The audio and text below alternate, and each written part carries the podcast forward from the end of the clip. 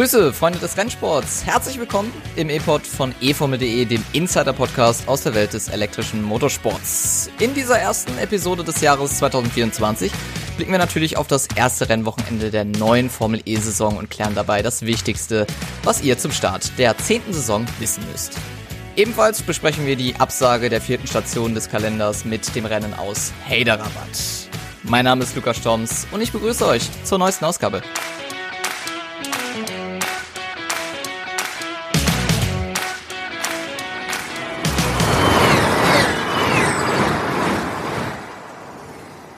Damit auch nochmal hier ein Hallo und herzlich willkommen zum E-Pod und auch an alle Hörerinnen und Hörern ein frohes neues Jahr 2024 auch nochmal an meinen kongenialen Kollegen, nämlich Tobi Würz von eFormel.de. Hallo Tobi. Hallo Luca, dir auch ein frohes neues Jahr. Ja, und in diesem neuen Jahr haben wir schon super viel, was wir in diesem Podcast besprechen werden. Das erste Rennwochenende steht ja an in Mexiko, aber erstmal schauen wir auf die Neuigkeiten, was so über Weihnachten und Neujahr passiert ist. Endlich klar, die Formel E hat mit dem neuen Free-TV-Sender DF1 einen neuen Übertragungspartner für Deutschland gefunden. In Österreich übernimmt ab sofort Servus TV die Übertragung der FIA Formel E Weltmeisterschaft. Weiterhin unklar. Das Debüt der Schnellladerboxen-Stops verschiebt sich weiter. Fans müssen sich noch mindestens bis zum April gedulden, bis es den Attack-Charts erstmals geben soll. Endlich da! Im offiziellen YouTube-Kanal der Formel E sind die ersten Episoden der Doku-Serie Unplugged zu sehen, die in den kommenden Wochen nach und nach verfügbar sind. Und Zukunft unklar. Der Hyderabad E-Prix ist nach einem Wechsel in der Lokalpolitik fünf Wochen vor der Austragung offiziell abgesagt worden. Es droht ein langwieriger Rechtsstreit.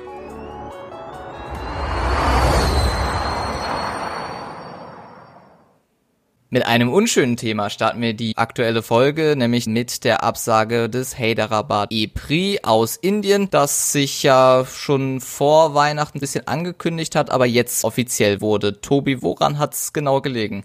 Ja, das ist eine Entscheidung der lokalen Politik in Hyderabad. Tatsächlich gab es im Bundesstaat Telangana, wo die Stadt ja liegt, vor wenigen Monaten einen Regierungswechsel und da setzt man die Prioritäten jetzt anders. Das ist sehr schade für die Formel E, denn zum einen ist es so, der Rennkalender verkleinert sich auf nur noch 16 Rennen.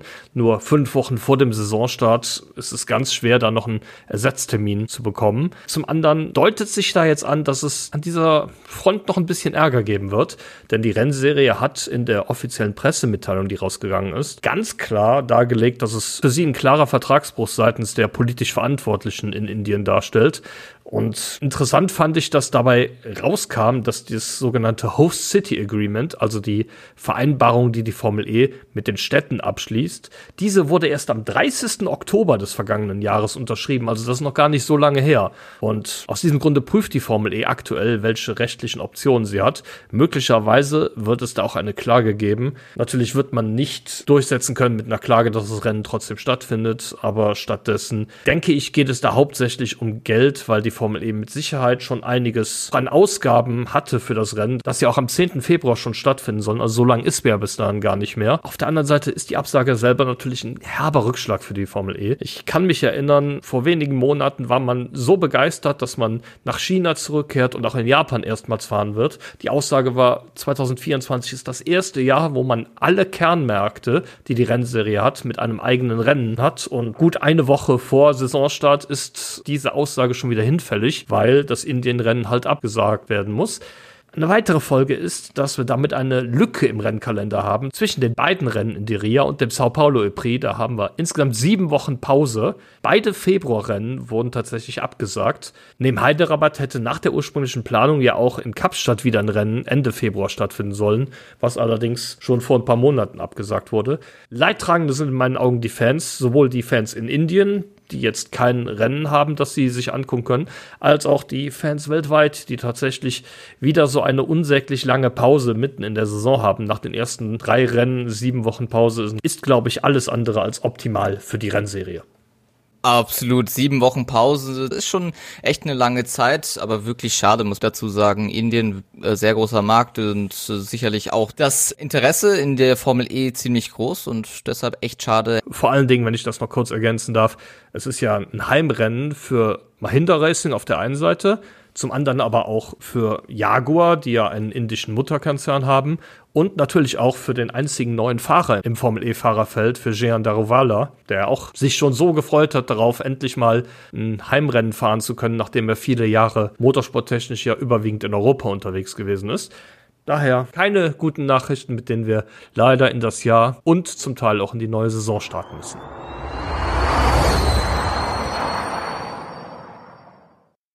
Und damit blicken wir direkt voraus, nämlich auf das kommende Wochenende. Das Ganze in Mexiko, würde ich mal sagen, eine Traditionsstrecke der Formel E, denn schon seit Saison 2 ist die Strecke im Kalender, zwar immer leicht verändert worden, aber zumindestens jetzt in den letzten Jahren ziemlich konstant mit dem Layout dabei auf dem Autodromo Hermanos Rodriguez. Tobi, du hast die Details dazu. Wie du schon sagtest, seit Saison 2 im Kalender. Seit vielen Jahren ist die Rennstrecke auch deshalb bekannt, weil sie Schauplatz des Mexiko Grand Prix in der Formel 1 ist, da aber mit einer etwas anderen Streckenführung. Eine große Besonderheit teilen sich beide Streckenkombinationen, das ist nämlich das Forosol Stadion. Das ist ein ehemaliges Baseballstadion, was quasi mittendrin in der Rennstrecke liegt und da fahren sowohl die Formel 1 als auch die Formel E einmal komplett durch. Das ist etwas ganz Besonderes im Motorsport. Hier herrscht eine absolute Mega-Atmosphäre, die man auch während während des Rennens durchaus in den Autos hören kann. Zumindest in den Formel E Autos. Ich weiß jetzt nicht, wie das in den Formel 1 Autos aussieht, die ja noch ein bisschen lauter sind. Außerdem befindet sich innerhalb des Stadions auch das Podium für die Siegerehrung nach dem Rennen.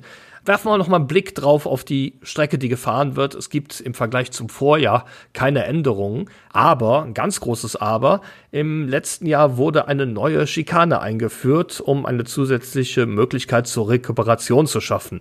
Die Schikane hat sich damals schon als problematisch erwiesen und ich glaube, Robin Freins kann das am besten bestätigen. Der hat sich in dieser Schikane nämlich nach einem Auffahrunfall einen Handbruch zugezogen und musste im Anschluss vier Rennen aussitzen, bis er dann wieder an den Start gehen konnte. Letztes Jahr war ausgenommen von Mexiko das Windschattenfahren so ein Thema auf dem Autodromo Hermanos Rodriguez nicht. Woran lag das, Tobi? Ist da mehr Erfahrung von den Teams und Fahrern dazugekommen, warum das jetzt zum Beispiel dieses Jahr ein Thema sein könnte? Das mag auf jeden Fall eine Rolle gespielt haben. Im vergangenen Jahr hatten wir ja mit Lucas Di Grassi einen Sensationspole-Setter, würde ich im Nachhinein sogar sagen, der mit dem Mahindra ein nicht ganz konkurrenzfähiges Auto gehabt hat der musste dann während des Rennens Jake Dennis und nachher auch Pascal Wehrlein ziehen lassen, konnte allerdings aufgrund seiner geschickten Verteidigungsweise den Rest des Feldes hinter sich halten. Damals war jedoch nicht klar, wie viel die Fahrer wirklich im Windschatten sparen können. Und heutzutage könnte man davon ausgehen, dass Lukas Di Grassi versuchen würde, im Windschatten von Jake Dennis oder Pascal Wehrlein zu bleiben, einfach um da Energie zu sparen und das Rennen dann deutlich knapper zu halten wie im vergangenen Jahr. Wir erinnern uns Jake Dennis, Rennsieger mit acht Sekunden Vorsprung, glaube ich, vor Pascal Wehrlein, der auch wieder viel Vorsprung hatte, bevor dann Lucas Di Grassi den Rest der Meute angeführt hat. Eine Besonderheit, die wir in Mexiko auf jeden Fall haben, die Strecke liegt extrem hoch und daher gibt es dort eine spürbar dünnere Luft, die auch den Effekt des Windschattens auf jeden Fall merklich verringern. Wenn wir uns zum Vergleich mal die Formel 1 angucken, die fahren da mit den meisten Flügeln, die sie aufs Auto packen können, erreichen aber trotzdem am Ende der langen Geraden mehr als 350 km/h Tops Topspeed. Das ist aber tatsächlich nur möglich, weil es aufgrund der Höhenlage von mehr als 2000 Metern deutlich dünnere Luft gibt und der Luftwiderstand demzufolge geringer ist und damit als Folge natürlich auch der Windschatten. Ein Punkt müssen wir natürlich auch betrachten, das Streckenlayout ist in Mexiko anders als in Sao Paulo oder Portland auch nicht so, dass der Windschatten da eminent wichtig ist. Aber nichtsdestotrotz, dieses Rennen könnte deutlich anders aussehen als im Vorjahr. Jake Dennis zumindest selbst erwartet auch, dass er nicht mehr mit acht Sekunden Vorsprung gewinnt, sondern dass das Ganze deutlich anders ablaufen wird, auch mit viel mehr Überholmanövern als im Vorjahr.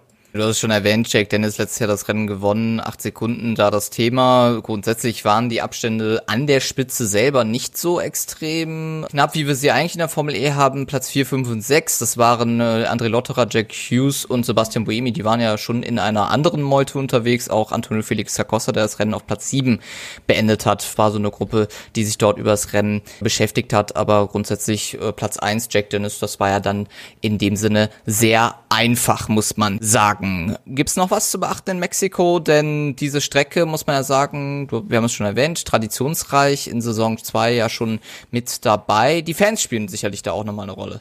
Ja, wie schon erwähnt, wie gesagt, gerade im Bereich des Stadions des Forosols, mega Atmosphäre, die zu erwarten ist. Nicht nur in der Formel 1, sondern auch in der Formel E ist das Stadion in der Regel beim Rennen bis auf den letzten Platz besetzt. Die mexikanischen Fans sind sehr motorsportverliebt und sorgen immer dafür, dass das tatsächlich ein großes Happening wird. Dann fragen wir uns natürlich in unserer Favoritenfrage, wer gewinnt denn jetzt das Mexiko E-Prix und damit dann auch das erste Rennen der Saison? Und ich würde mal sagen, Tobi, du hast da deine sehr spezielle Einschätzung, aber eine, die wahrscheinlich viele auf dem Zettel haben werden. Aufgrund dem, was wir am Ende der vergangenen Saison gesehen haben und auch bei den Vorsaison-Testfahrten in Valencia, gehört für mich Jaguar auf jeden Fall mit in den ganz, ganz großen Favoritenkreis. Und daher tippe ich tatsächlich einmal auf Mitch Evans, der in Mexiko vielleicht seinen ersten Saisonsieg direkt feiern kann. Und du, Luca? Es könnte jetzt wieder sehr, sehr langweilig werden, aber ich habe mich einfach mal für Jack Dennis entschieden. Das wäre dann damit das zweite Rennen, was er dann gewinnen würde. Dann auch in Mexiko, direkt zum Saisonauftakt, würde dann quasi ex-eco wie letzte Saison damit dann auch direkt die Meisterschaft übernehmen. Zwar tippe ich auch ebenfalls auf ein etwas spannenderes Rennen, weil acht Sekunden, glaube ich, wäre wirklich langweilig und nicht so toll anzuschauen. Aber Jack Dennis finde ich, allein schon da er Weltmeister ist und amtierender Weltmeister und sich natürlich den Champion-Titel auch wieder in diesem Jahr aufschreiben möchte, muss eigentlich in Mexiko auch angreifen und da wäre Platz eins das perfekte Ziel für ihn. Und da wir zwei Fliegen mit einer Klappe schlagen möchten, schauen wir direkt natürlich auch, was das Thema Titel anbetrifft. Wer wird Formel E Weltmeister 2024? Und dabei haben wir auch noch eine weitere Frage angefügt, nämlich wer wird schlechter abschneiden, als man das im Vorfeld annimmt. Und da hast du auch zwei Namen mit dabei, die ich zumindest in einem Punkt sehr überraschend finde. du hast schon meine Notizen gesehen. Ja, liebe Zuhörerinnen und Zuhörer, der Luca weiß nicht, was ich denke, sondern tatsächlich ist es so, was wir uns ein bisschen vorbereitet haben und die Sachen notiert haben. Als Formel E-Champion möchte ich tatsächlich mal jemanden nennen, der in der vergangenen Saison deutlich unter Wert geschlagen wurde, aber in meinen Augen das absolute Potenzial zu einem erneuten Titelgewinn hat, nämlich Antonio Felix da Costa. Sein zweites Jahr bei Porsche. Er hat sich an das neue Team, an die Arbeit Arbeitsweise im neuen Team gewöhnt und ja, bin der Meinung, dass er es dann schafft, das Ganze auch mal umzusetzen, insbesondere im Qualifying, was ja in der abgelaufenen Saison seine große Schwäche war.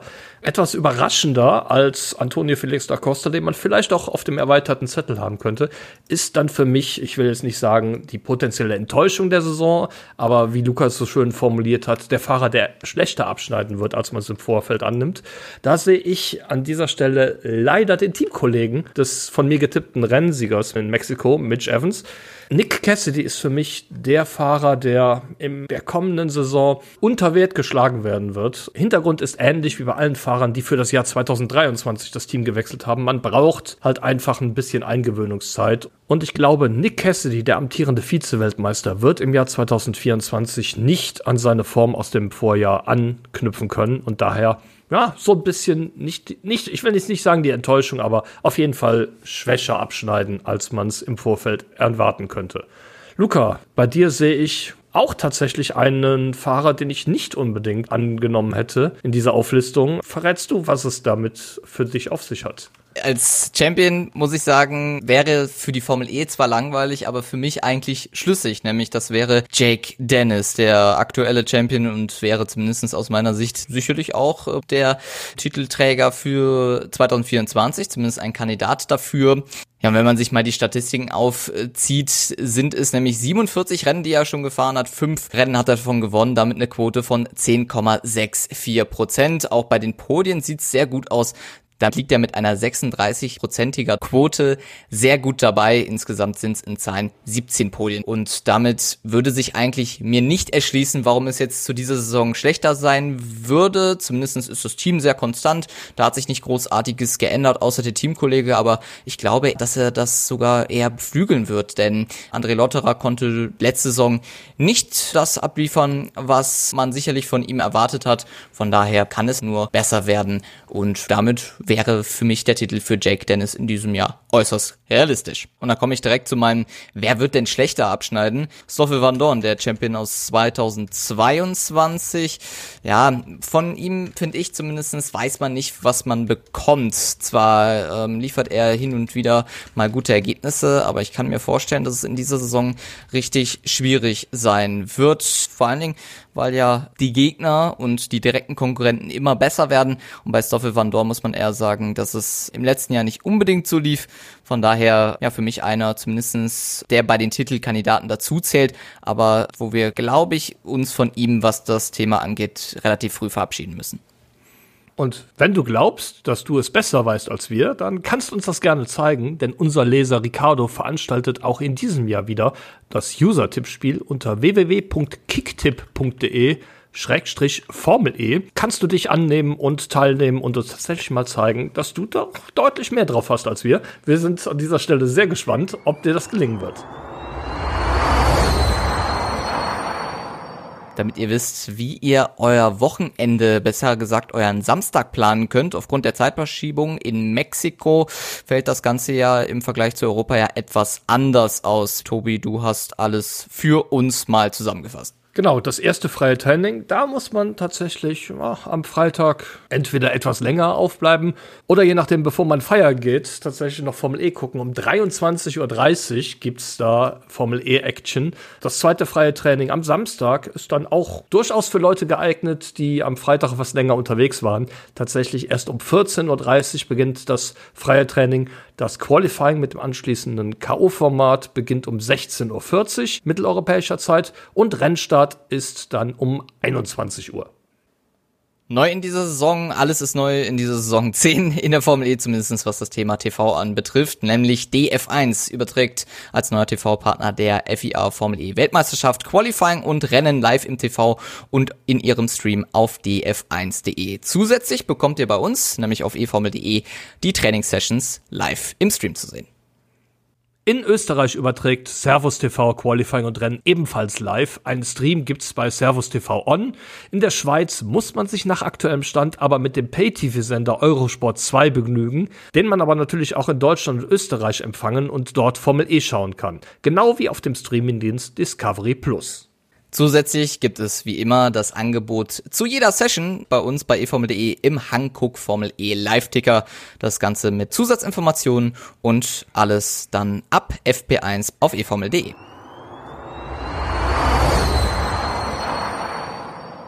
Damit haben wir euch versorgt zum Thema Mexiko E-Prix und vorausschauen tun wir nämlich auch bei Tobis Teleskop.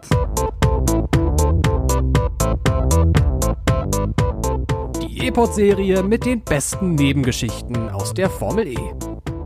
Heute blicke ich durch das Teleskop einmal auf den offiziellen YouTube-Kanal der Formel E. Hier wurde letzte Woche die erste Episode der Doku-Serie Unplugged veröffentlicht.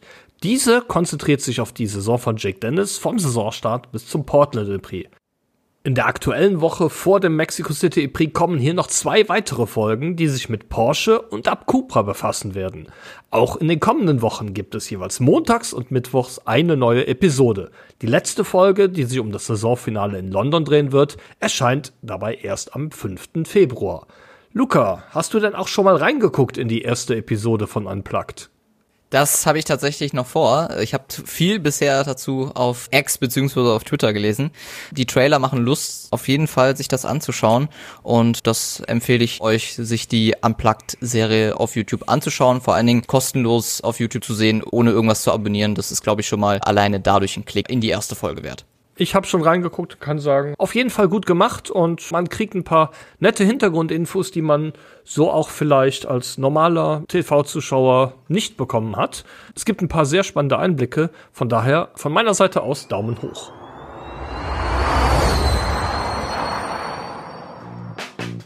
Ihr hört es schon im Hintergrund, es ist wieder zurück. Wir haben es in der Weihnachtsepisode schon angeteasert. Es wurde nachgefragt und wie es nachgefragt worden ist, nämlich Grid Dummies ist zurück. Und damit wieder das epischste Duell, wenn es um die Formel E geht, wenn es um Wissen rund um die Formel E geht. Ich bin dabei, ersetzt damit jetzt Tobi Blum und der Gegner hingegen ist gleich geblieben, Tobi Wirz. das wird die erste Ausgabe sein. Grid Dummies seit ewig, glaube ich. Ja, das kommt hin. Luca, du bist der Neuling. Du darfst entscheiden, wer fängt an. Ich würde mal sagen, dass der Erfahrenste hier das Vorrecht hat. Okay, alles klar. Dann meine erste Frage. Mexico City ist ja schon lange im Formel E-Rennkalender. Sieben Formel E-Rennen hat es dort schon gegeben. Sechs verschiedene Siege haben wir dabei gesehen. Kannst du mir denn sagen, welches ist der einzige Pilot, der bislang zweimal auf dem Autodromo Hermano Rodriguez gewinnen konnte? Boah, gute Frage. Mir fällt eigentlich immer direkt ein Sebastian Buemi, aber ah, Jake Dennis, schwierig, der ist ja jetzt seit 21 dabei. Ich glaube, also es ist sinnvoll auf jeden Fall mal auf jemanden zu tippen, der sehr lange dabei ist. Von daher zählen eigentlich nur Lukas Di Grassi und Sebastian Buemi dazu. Deswegen würde ich einfach mal mit dem Schweizer gehen und sage Sebastian Buemi. Du hast es schon gut eingegrenzt auf zwei Fahrer, aber dich dann natürlich genau für den Falschen entschieden. Sebastian Buemi hat tatsächlich noch nie in Mexiko gewonnen. Lukas Di Grassi hingegen schon zweimal, eigentlich sogar schon dreimal einmal. Einmal wurde er aber disqualifiziert und der Sieg ging daher an Jerome D'Ambrosio. Tut mir leid, da kann ich dir für die erste Antwort keinen Punkt geben. Ja, bitter. Na gut, schade. Dann komme ich direkt mal zu meiner ersten Frage. Und da stellt sich das Ganze nämlich um ein Auftaktrennen oder beziehungsweise was haben gleich drei Fahrer, nämlich Sebastian Buemi, Mitch Evans und Jake Dennis, jeweils bei einem Auftaktrennen geschafft und was ist ihnen dabei gelungen? Buemi, Evans und Dennis. Buemi und Dennis haben den Saisonauftakt gewonnen und sind dann am Saisonende auch Meister geworden. Evans aber nicht. Brauchst du Antwortmöglichkeiten? Also so spontan komme ich jetzt nicht drauf. Was wären denn die Antwortmöglichkeiten? Antwortmöglichkeit A, die meisten Überholmanöver in einem Auftaktrennen. Okay. Antwort B, die schnellste Rennrunde. Antwort C, das Rennen auf dem Podium beendet. Und Antwort D, Grand Slam, Rennsieg, Pole und schnellste Runde. Also den Grand Slam kann ich ausschließen. Mitch Evans hat meines Wissens nach beim Saisonauftakt noch nie auf Pole gestanden. Ja, dann, dann würde ich sagen die schnellste Runde. Das ist richtig. Damit 1 zu 0 für dich. Okay, muss ich zugeben, war jetzt ein bisschen, ein bisschen einfach, weil du Antwortmöglichkeiten vorgegeben hast. Ich komme mal zu meiner zweiten Frage. Jake Dennis wird ja als amtierender Weltmeister mit der Startnummer 1 antreten in der kommenden Saison. Nur ein einziger Fahrer konnte mit dieser Startnummer in der Formel E bislang ein Rennen gewinnen. Oder genauer gesagt waren es sogar zwei. Kannst du mir denn sagen, welcher Fahrer das gewesen ist? Mit der Startnummer 1, welcher Fahrer ein Rennen gewinnen konnte mit der Startnummer 1 oder ein Auftaktrennen? Nein, ein Rennen mit der Startnummer 1. Jetzt, jetzt wäre es wieder wahrscheinlich ziemlich einfach, wenn man sagt, okay, es ist vielleicht jemand dabei, der wieder sehr lange dabei ist, also heißt Sebastian Muimi oder Lucas Di Grassi. Ein Rennen mit der Startnummer 1. Du hast mir gerade eben Auswahlmöglichkeiten gegeben, das werde ich jetzt an der Stelle auch tun. Ich werde dir nämlich alle Fahrer sagen, die mit der Startnummer 1 gefahren sind. Vielleicht hilft dir das ja weiter. Ja. Die Fahrer, die mit der Startnummer 1 bislang gefahren sind, waren in Saison 2 Nelson Piquet Jr., Mhm, in Saison 4 Lucas Di Grassi und in Saison 9 Stoffel van Dorn. Okay, dann habe ich das anders in Erinnerung gehabt. Dann ist Sebastian Buemi tatsächlich nicht mit der 1 gefahren. Kurios. Interessant. Richtig. Ja gut, dann würde ich tatsächlich mal sagen Stoffel Van Dorn. Und das ist leider nicht richtig. Stoffel van Dorn hat letzte Saison nicht gewonnen mit der Startnummer 1. Der einzige Fahrer, der mit der Startnummer 1 ein Rennen gewonnen hat, ist tatsächlich Lucas Di Grassi gewesen. Lucas Di Grassi hat das Rennen in Zürich und auch den ersten New York City Prix mit der Startnummer 1 gewonnen. Als einziger Fahrer in der Formel E ist ihm das bislang gelungen. Sogar gleich zwei Rennen, nicht schlecht, muss man sagen. Beide direkt hintereinander. Dann deine zweite Frage bitte. Genau, meine zweite Frage kümmert sich um ebenfalls einen Saisonauftakt. Wer konnte bei einem Saisonauftakt gleich dreimal hintereinander das Rennen auf Platz 3 beenden? Oh. Die Rennsieger hat man ja immer mal gerne im Kopf, aber Ja, den dritten Platz, boah, das ist tatsächlich dann schon eine ganz andere Hausnummer. Mal überlegen. In der abgelaufenen Saison wurde Lucas Di Grassi Dritter. Der fuhr davor für Venturi. Da hat er zwar auch auf einem Podium gestanden, aber ich glaube nicht, dass ihm das schon beim Saisonauftakt gelungen ist, der damals noch in Diria stattgefunden hat. wie gesagt, dreimal hintereinander bei einem Saisonauftakt auf Platz 3 gefahren. Also wenn ich mal ganz in die Anfangszeit der Formel E zurückgehe, im ersten Formel E-Rennen, das jemals stattgefunden hat, da gab es ja kurz vor Schluss die Kollision zwischen Nico Prost und Nick Heidfeld. Da gewann Lukas Di Grassi vor Frank Montagny. Ich glaube, Sam Bird war da Dritter.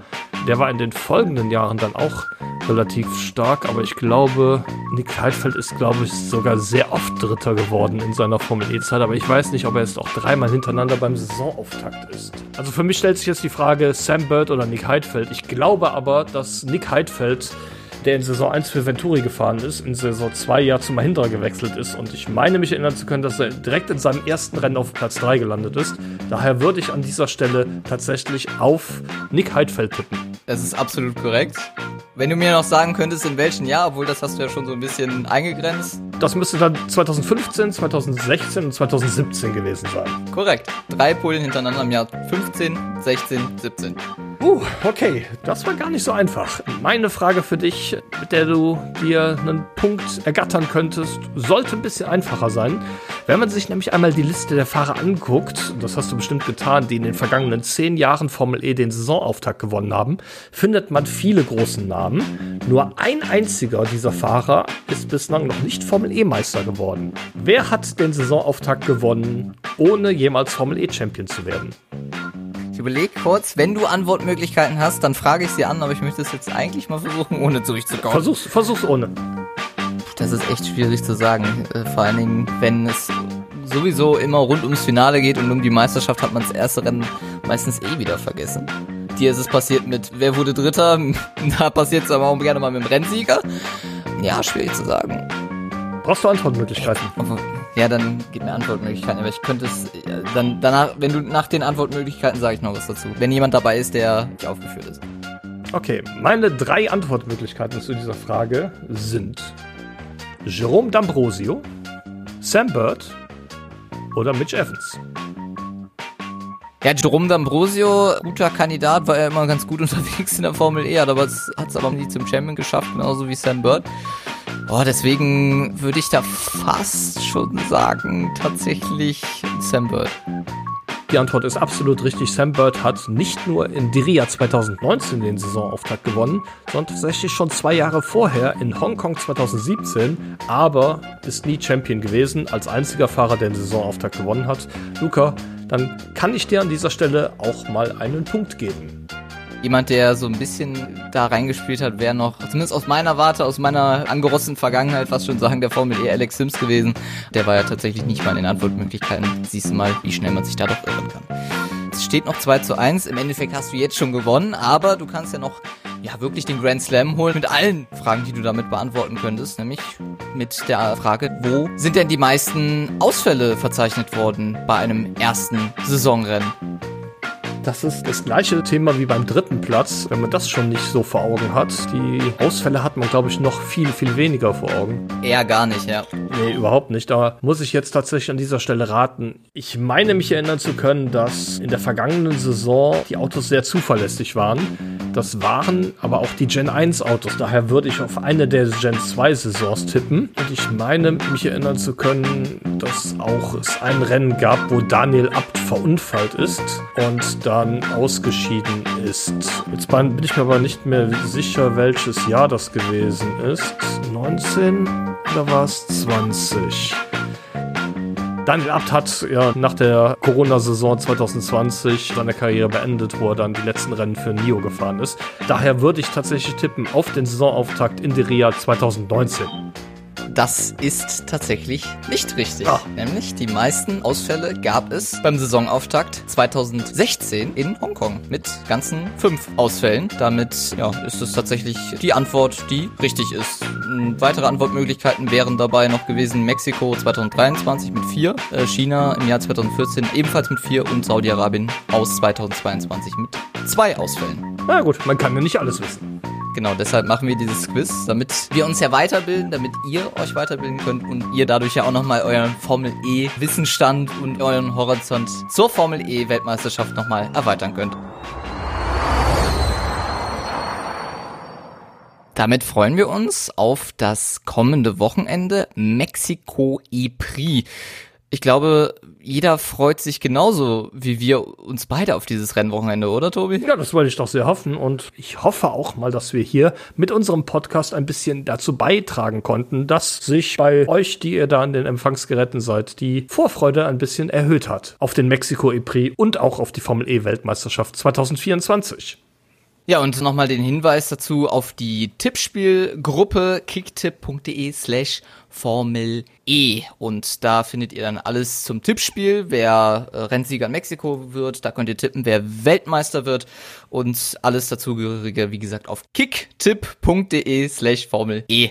Da könnt ihr teilnehmen und uns auch duellieren. Das tun wir dann auch bei den Tipps uns gegenseitig und da werden wir euch dann auch über die Saison auf Stand bringen. Genauso auch wie wir das tun auf Social Media, nämlich das Ganze auf allen Kanälen, die ihr finden könnt. Querverweis dahingegen auf die Shownotes einfach mal reinfolgen und da das Allerneueste finden, genauso wie auf eformel.de, genauso auch abonnieren und bewerten nicht vergessen auf deiner Podcast-Plattform der Wahl ePod und wenn ihr diesen Podcast sehr mögt, mit fünf Sternen zu bewerten.